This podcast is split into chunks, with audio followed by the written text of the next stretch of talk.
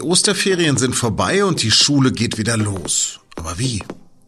Schließlich hat das Coronavirus auch das Leben von bundesweit mehr als 10 Millionen Schülern und Schülerinnen durcheinandergewirbelt. Doch jetzt soll so langsam der reguläre Schulbetrieb wieder losgehen. Wie das genau ablaufen soll und welche Kinder bislang besonders bei der Hausarbeit benachteiligt sind, darüber habe ich mit unserer Bildungsredakteurin Susanne Klein gesprochen. Sie hören auf den Punkt, den SZ Nachrichten Podcast. Am Mikrofon, diesmal am Esstisch, ist Lars Langenau. Schön, dass Sie zuhören.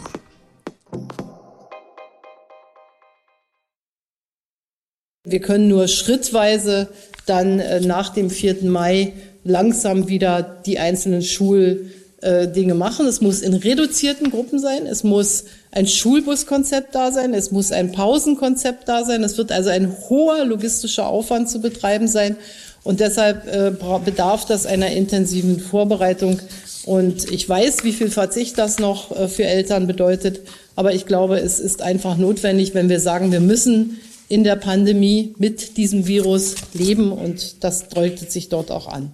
Das sagte Kanzlerin Angela Merkel am 15. April auf der gemeinsamen Pressekonferenz von Bund und Ländern. Wann und wie der reguläre Schulbetrieb wieder losgeht, unterscheidet sich von Bundesland zu Bundesland. Heute beginnen zum Beispiel die Abiturprüfungen in Brandenburg. Auch Nordrhein-Westfalen will die Schulen diese Woche langsam wieder öffnen. Bayern hingegen will sich noch ein bisschen Zeit lassen, wie Ministerpräsident Markus Söder vor einer Woche sagte.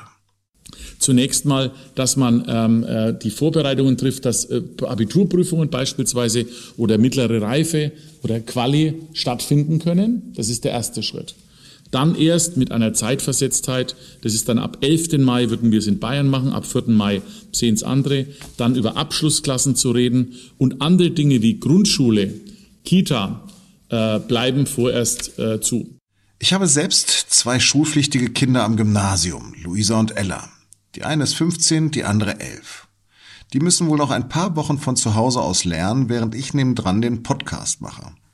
Zumindest kann ich die beiden dann auch mal vors Mikro holen, damit sie mir erzählen, wie viel lieber sie gerade in der Schule wären. Ja, ich dachte auch nicht, dass ich das jeweils sagen werde, aber es ist das erste Mal, dass ich wieder zur Schule gehen will. Ich würde jetzt schon gerne wieder zur Schule gehen, weil man seine Freunde vermisst und in Mathe habe ich auch Probleme und da klärt mir meine eine Freundin immer was. Und das kann ich jetzt alles nicht. Das mit Mathe liegt in der Familie, deshalb bin ich da auch keine besonders große Hilfe. Ich habe teils mal bis 17 Uhr gearbeitet nachmittags, weil wir so viel aufhatten. Und trotzdem bin ich dann in Fächern wie Physik, Chemie und Mathe hinterher, weil ich da nicht so gut drin bin. Und äh, jetzt kann es mir halt auch niemand so richtig beibringen. Das heißt, ich kann auch nicht den Lehrer fragen oder so, was halt alles noch schwerer macht. Aber vielleicht sind das ja auch nur marginale Probleme, denn ich befürchte, dass viele Schüler weit mehr benachteiligt sind und noch mehr abgehängt werden. Und darüber habe ich mit meiner Kollegin Susanne Klein gesprochen. Susanne, meine beiden Töchter beklagen, dass sie vor allem in Mathe den Anschluss verlieren. Können die das in diesem Schuljahr überhaupt noch aufholen? Das ist schwer zu beantworten so aus der Ferne. Man müsste erst mal fragen, was äh, hier eigentlich unter Anschluss, was Sie unter Anschluss verstehen. Also haben Sie sonst das Gefühl auch, dass Mathe ähm, ein schwieriges Fach ist für Sie, wo Sie so ein bisschen hinterher schwimmen? Die sind genauso dusselig wie Ihr Vater. Ja, aber eigentlich sollte es ja nicht so sein, dass der Unterricht jetzt äh, zu Hause ähm, stattfindet äh, in Eigenregie und so weit fortschreitet, dass Kinder äh, im Stoff oder Jugendliche im Stoff zurückbleiben. Also es ist ja mehrfach von eigentlich so ziemlich allen politisch Verantwortlichen gesagt worden, dass es ganz klar ist, dass zu Hause keine Ersatzschule stattfinden kann. Also wenn man das Gefühl hat, irgendwie die Aufgabenblätter, die fliegen hier viel zu schnell äh, auf dem Rechner ein, ich komme da nicht mehr hinterher, dann muss man unbedingt Feedback geben. Das ist, glaube ich, ganz wichtig für beide Seiten. Die Schulen sind jetzt bundesweit seit mehr als einem Monat zu. Wie soll denn das eigentlich jetzt funktionieren mit der langsamen Öffnung, was die verschiedenen Bundesländer jetzt versuchen? Also es gibt da ja sehr unterschiedliche Herangehensweisen der Bundesländer, aber sie haben sich immerhin auf eine gemeinsame Struktur geeinigt. Die sieht im Überblick so aus, dass ähm, ab heute die Abschlussklassen in die Schulen zurückkehren. Heute zum Beispiel ähm, in Sachsen und dann geht es morgen weiter mit Schleswig-Holstein und dann Sachsen-Anhalt, Nordrhein-Westfalen am Mittwoch und so geht's dann weiter, bis ähm, viele Länder auch erst nächste Woche, nächsten Montag dann damit anfangen. Mhm. Aber wie kann man sich das vorstellen? Sitzen da dann 30 Schüler zusammen oder ich höre immer was von Kleingruppen bis zu 15 Schülern. Was weißt du darüber? Also 15 Schüler, das ist mal so eine Hausnummer, die genannt worden ist. Ich habe jetzt aber jetzt schon von verschiedener Seite, auch aus den Schulen selbst gehört, dass das ähm, nicht hinhaut. Das müssen die Schulen, glaube ich, vor Ort ähm, regeln. Sie brauchen aber natürlich eine klare Ansage. Sie müssen einfach das Verhältnis von Lerngruppengröße zu Raumgröße klar angesagt bekommen, damit sie wissen, wie sie das vor Ort umsetzen müssen. Das ist, glaube ich, noch nicht überall geschehen. Und da sind die Schulen wirklich jetzt gefragt. Also die müssen eigentlich alle Maßnahmen selber umsetzen. Das ist eine wirklich große Herausforderung. Gibt es denn eigentlich Erkenntnisse darüber, wie viele Kinder überhaupt technisch die Möglichkeit zum Homeoffice gerade haben? Ja, da gibt es sogar ähm, sehr aktuelle Erkenntnisse darüber, denn es gibt äh, jetzt zwei äh, jüngere äh, Studien und die haben ähm, zum Beispiel mal gefragt, wie schaut es denn aus bei Zwölfjährigen? Und da äh, haben 15 äh, Prozent der Zwölfjährigen haben äh, zu Hause einen eigenen Rechner. Bei den 14-Jährigen sind es dann schon fast doppelt so viele. Und das ist die Zahl aus den Hartz-IV-Haushalten. Und wenn man dann einmal schaut, wie äh, die Zahl aussieht bei, ähm, äh, bei allen, im Durchschnitt bei allen äh, Zwölfjährigen, dann sind das deutlich mehr. Also man merkt schon, dass Kinder zum Beispiel aus Hartz-IV-Familien, die sind da einfach schlechter gestellt. Und dass sie dann keinen eigenen Rechner haben, heißt noch lange nicht, dass sie an Mama oder Papas Rechner gehen können. Die haben nämlich, die Eltern haben nämlich in den sozial schwachen Familien oft auch kein Gerät. Und äh, da merkt man schon, an welche Grenzen das äh, sogenannte Homeschooling und das im Moment ja wahnsinnig äh, viel besprochene digitale Unterrichten da stößt. Das sind ganz banale technische Grenzen. Vieles beim Homeoffice hat ja etwas mit selbstständigem Lernen zu tun. Das mag ja für die Oberstufe gehen, aber wie ist das eigentlich mit Grundschülern? Das müsste theoretisch auch gehen. Wenn die Schüler von Anfang an, von der ersten Klasse, so wie es eigentlich heute sein sollte, sehr ähm, klar in dem selbstverantwortlichen Lernen unterrichtet werden. Und wenn man das ähm, beherrscht und wenn man es auch beherrscht als Lehrer, den Kindern die Möglichkeit zu geben, auf ihrem Niveau, auf dem, was sie auch in der Schule selbstständig können, zu Hause selbstständig weiterzuarbeiten, dann sollte das eigentlich gelingen mit einem kleinen Elternsupport. Das ist aber natürlich nur das Ideal. Wie ist denn der Kontakt der Lehrer zu, den, zu ihren Schülern? Ist der denn beständig und ist der da? Das ist ähm, leider nicht der Fall. Ähm, es gab auch dazu kürzlich eine Studie, wenige Tage alt von der Robert Bosch Stiftung. Die haben eine Lehrerumfrage gemacht zum Homeschooling und da war ich sehr überrascht, ähm, als ich das äh, gelesen habe.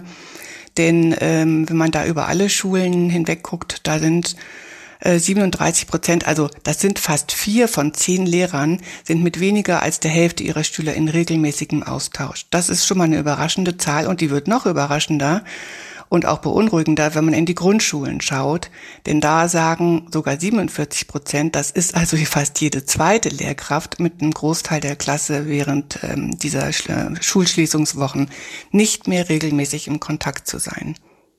Wie bewertest du denn die Idee von Bundestagspräsident Wolfgang Schäuble, die Sommerferien jetzt zu verkürzen?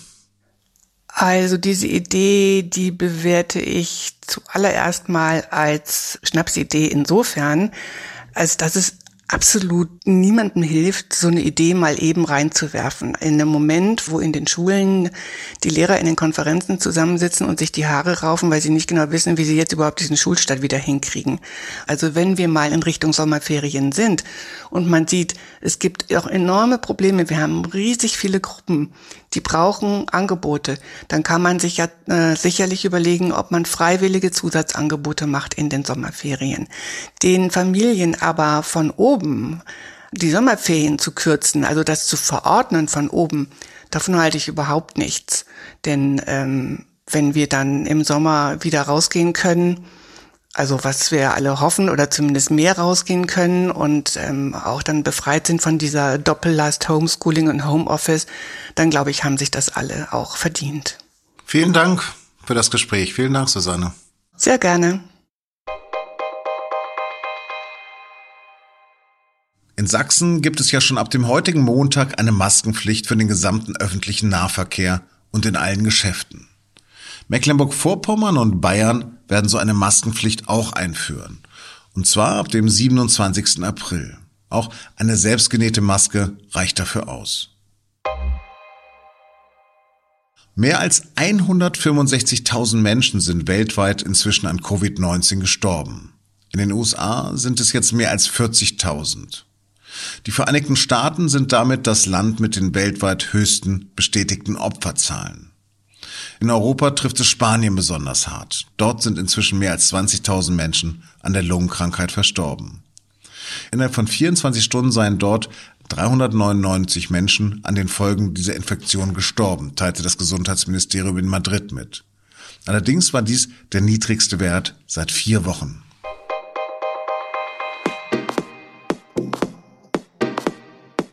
Und zum Schluss noch eine Hörerfrage an meinen Kollegen und Arzt, den Medizinredakteur Dr. Werner Bartens. Die Frage lautet, wie wahrscheinlich ist es, sich am Obst im Supermarkt anzustecken? Dazu muss man sagen, es gilt ja nach wie vor die Hygieneregel, nicht nur Abstand zu halten, sondern sich eben auch die Hände gründlich mit Seife zu waschen, wenn man wieder zu Hause ist.